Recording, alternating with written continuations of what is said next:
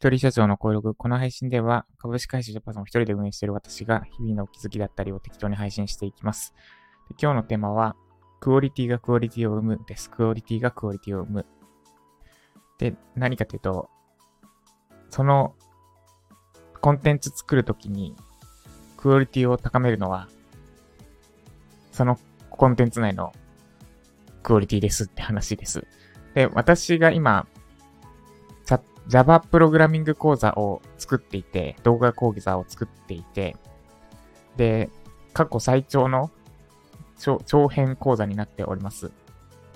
現状で6時間かな ?5 時間半か。で、あと、繰り返しっていう章と、繰り返しって章を足しておしまいだから多分6時間半ぐらいに落ち着く予定。で、プログラミングの講座、やっぱプログラミング教えるってなるとこれぐらいになっちゃうんだなってのは、すごい思いました。多分一番今まで長かった講座でも SEO のやつで2時間とかなんですよね。で、まあ、しかも今回基礎編として前編しか扱ってない。いわゆるオブジェクト思考っていう一番厄介なというか、一番面白いかつ厄介で難解な、教えるのが教えがいのある部分を今回扱ってない部分、扱ってない。それを後編にしてるんですけど、そっちはそっちで6時間ぐらいかかるのかなってとこで。そう。プログラミングって大変、教えるの大変だなって改めて思ってますって話はそれまくってるんですが、で、そんな5時間半、なんか2時間の講座とかならもうチャット作れちゃうんですよ。で、チャットは作れないな。2時間だとチャットは作れないですね。1時間以内の講座であればチャット作れる。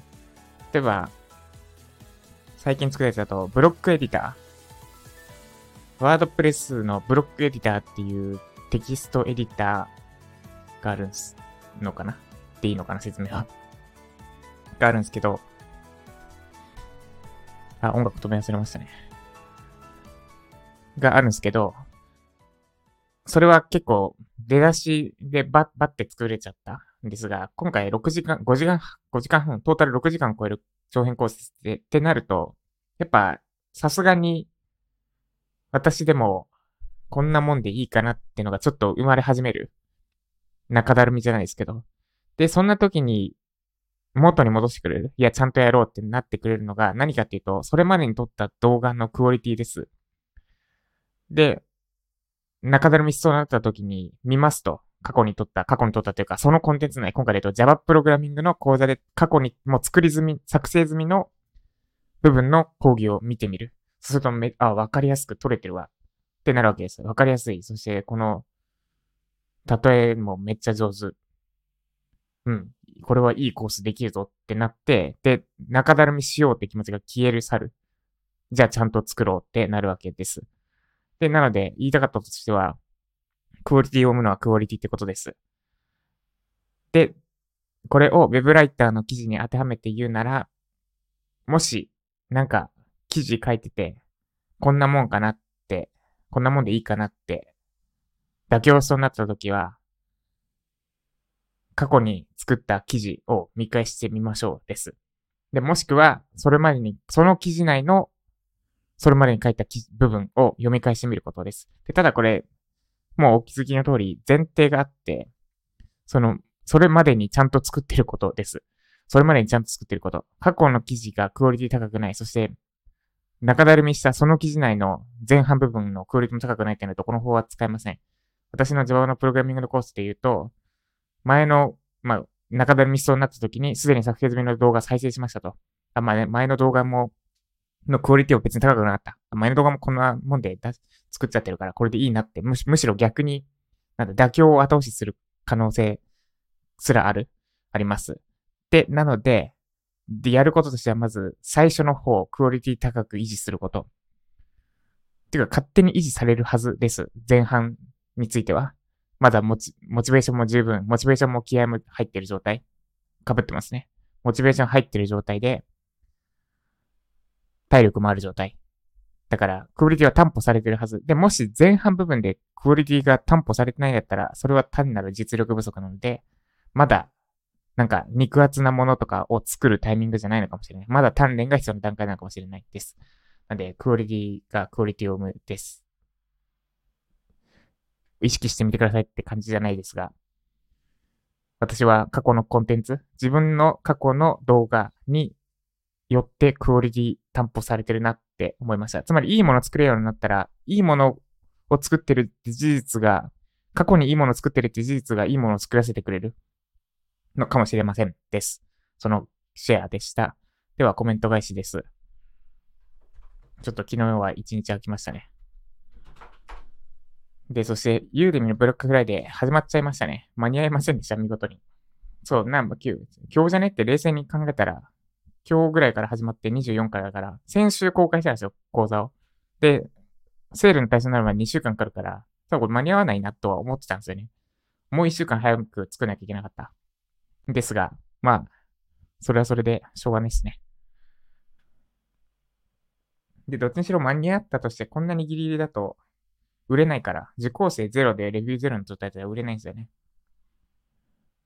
まあ、その辺は、結果オーライにしようと思います。どうにかして。です。で、愛さんからのコメントです。えっ、ー、と、目的を意識しましょう的な、11月15日の配信に対するコメントです。私がコメントを書いている目的は大きく3つ。早く文章を書く、わかりやすい文章を書く、デスマルチなどの重複に気をつける。これすごく苦手でしたと思ってます。お、いいですね。目的しっかりしてますね。で、まあ、ちなみにデスマスの重複はそんなに気にしなくていいっすよ。なんか、最初に教わるし、かつ、わかりやすいから、めっちゃ意識行きがちなんですけど、そんなに重要じゃないです。なぜならば、小手先だからですね。別に知りたい情報が書いてあれば、ですが連続してよと読むじゃないですか。か重要なのは知りたい情報を、が何なのかを、を知ろうとする。そしてそれを知りたい情報をわかりやすく伝えようとするってことであって、ですが連続して稚拙な印象を与えようと、大した影響はない。し、なんか、まあ、ここうやってラジオで喋ってて、勢いに乗った時ってそんなの関係ないですよね。なんとかです、なんとかなんです、なんとかなんです、みたいな。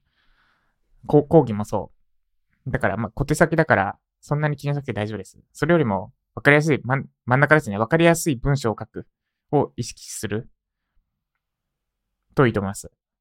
なんかアドバイスしちゃってますけど。最後の3つ目はそんなに気にしなくて大丈夫です、現状。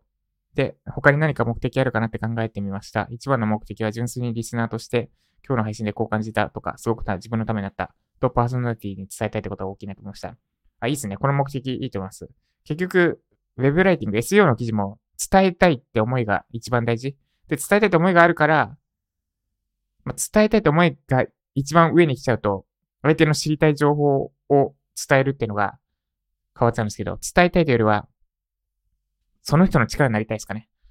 SEO ライティングで大事なのは。まあでも、で、力になりたいと思うから、これはあなたが知りたい情報ですよねっていう、その情報を伝えたいっていうのが出てきて、で、伝えたいと思いがあるから、わかりやすく書くとかの復工夫ができる。みたいな。伝えたいという思いは大事です。で、ラジオ育ちなもので、いいっすね。ありがとうございます。いつも。毎回どんずばにコネさされテーマの配信で、これってジャパソンさんがリスナーがどんな悩みを抱えているかを本質的に捉えているからですよね。そうですね。多分、今はあんまり気にしてないんですけど、どんな悩み抱えてるかって部分。悩みが一致してるんだと思います。私が悩んだことをシェアする。ので、私と同じようなことをしている状態であれば、自然と一緒になるのかなっていうのと、あと、面談が大きいですかね。ライジャパの受講生と月1回面談してるので、それで自然と悩みとかがインプットされる。から、あんまり意識してないです。意識としてはしてない。なんか、ライジャパの人これで悩んでるからこれを発信しようって。それを意識ししてやる回もあるけど、基本的にあんま意識してないかもですね。です。いつもありがとうございます。あとは毎回、毎日何か文章を書く習慣身につけるというのもあるかなと思います。何をするにしても目的意識を持って日々頑張ります。そうですね。何かしら文章を書くのは大事ですね。で、かつ、あの、人に読まれる文章を書くっていうのが、特に SEO ライティングにおいては、いい練習になるかと思います。人に読まれない文章だと緊張感が持てないので、で、何かを身につけたい時に大事なのって緊張感。緊張感というか、もう身につけたい時に大事なのっていうか、人生で大事なのって緊張感かなって。もうずっと緊張してたらダメだけど、緊張すべき時に違う。緊張感持って取り組めば、得られるものがぐっと変わるから、そう、緊張感って大事だなって思います。です。ということで、今日は私は、まあ、見事にセールに間に合わなかったコースのブラッシュアップというか仕上げをしていきます。とりあえず受けれる状態にしようかなところで、今日は導入の部分。この導入がめっちゃ命かけて作りたいところなんですよね。で、まあ、ついでにめっちゃ余談になっちゃうんですけど、思っ、うん、これだけコンテンツ作ってきて、ユーデミのコースとか、あと、ライジャパとか作ってきて、もうめっちゃ思うのが、クオリティの高さでは選ばれないってことです。で、なぜならば、クオリティの高さって、買った後しかわからないから。もちろん無料のコンテンツとか SEO 記事であれば、いや、SEO 記事も微妙だな。全体のクオリティの高さだと、最初に選ばれる理由にはならないってこと？ですね。ちょっと、無料のコンテンツも含めて言うなら。で、なぜならば、中身見てみないとクオリティっていうのは伝わらないからです。でじゃあどうするのかっていうと、そのクオリティを最初に目にする部分にもねじ込むとこ、こと。記事で言えば記事タイトル。で、動画で言えば最初の動画の導入の部分です。で、あと、で、これ、この辺のクオリティの高さって、もうもちろん自然と入り込むんですけど、でも、もっと意識する。その、クオリティでは選ばれないから、クオリティだけじゃ選ばれないから、最初に目にする部分に力を入れる。で、それでクオリティ下げちゃいけないんですけど、ってのって何かというと、マーケティングなんですよね。要は、届けたい人に届ける力。で、講座を作る力とか教える力っていうのは、コンテンツのクオリティを上げる力。で、クオリティってのは、高いだけじゃ、クオリティが高いだけじゃ届かない。届けたい人に届かない。じゃあ、届けたい人に届ける力って何かというと、マーケティング。で、プログラミングの Java の講座、今、今作ってるんですけど、多分私 Web ライティングと出会ってなかったら、最初に Udemy で作るコースってプログラミングぐらいしかなかったかな。で、最初に多分作ってたと思うんですけど、最初に作っててもうまくいってなかったと思います。多分クオリティはそれなりのもの作れた。今ほどじゃないけど、3年前、2年前でもそれなりに分かりやすいの作れたと思うんですけど、マーケティングの力がなかったから選ばれなかったと思います。で、あ、こんなもんかってなってた。まあもしくは、それでも売れたかもしれない。プログラミングってめっちゃ重要ありますからね。でも今私、講座2、3年前の自分よりずっとうまく作れますし、かつ、売り方もわかる。こうやって売ればまあ売れるだろう。もちろん100発100じゃないですけどね。実際売れるかどうか出してみないとわからないし。で、かつ、本当にいい講座ができたかどうかっていうのは、私の感覚じゃないんですよね。あの、出してみて受講生からの声。声というか、実際に受講生ができるようになってるかどうかでしかわからないから、そこは勘違いしちゃいけない。この講座いい、いいのめっちゃできたなって私が思ってたとしても、それがいいかどうかっていうのを静岡に出してみないとわからない。ので、そこは調子乗れないようにしなきゃいけないなとか、とかです。ということで今日も頑張っていきましょう。以上、ジャパさんでした。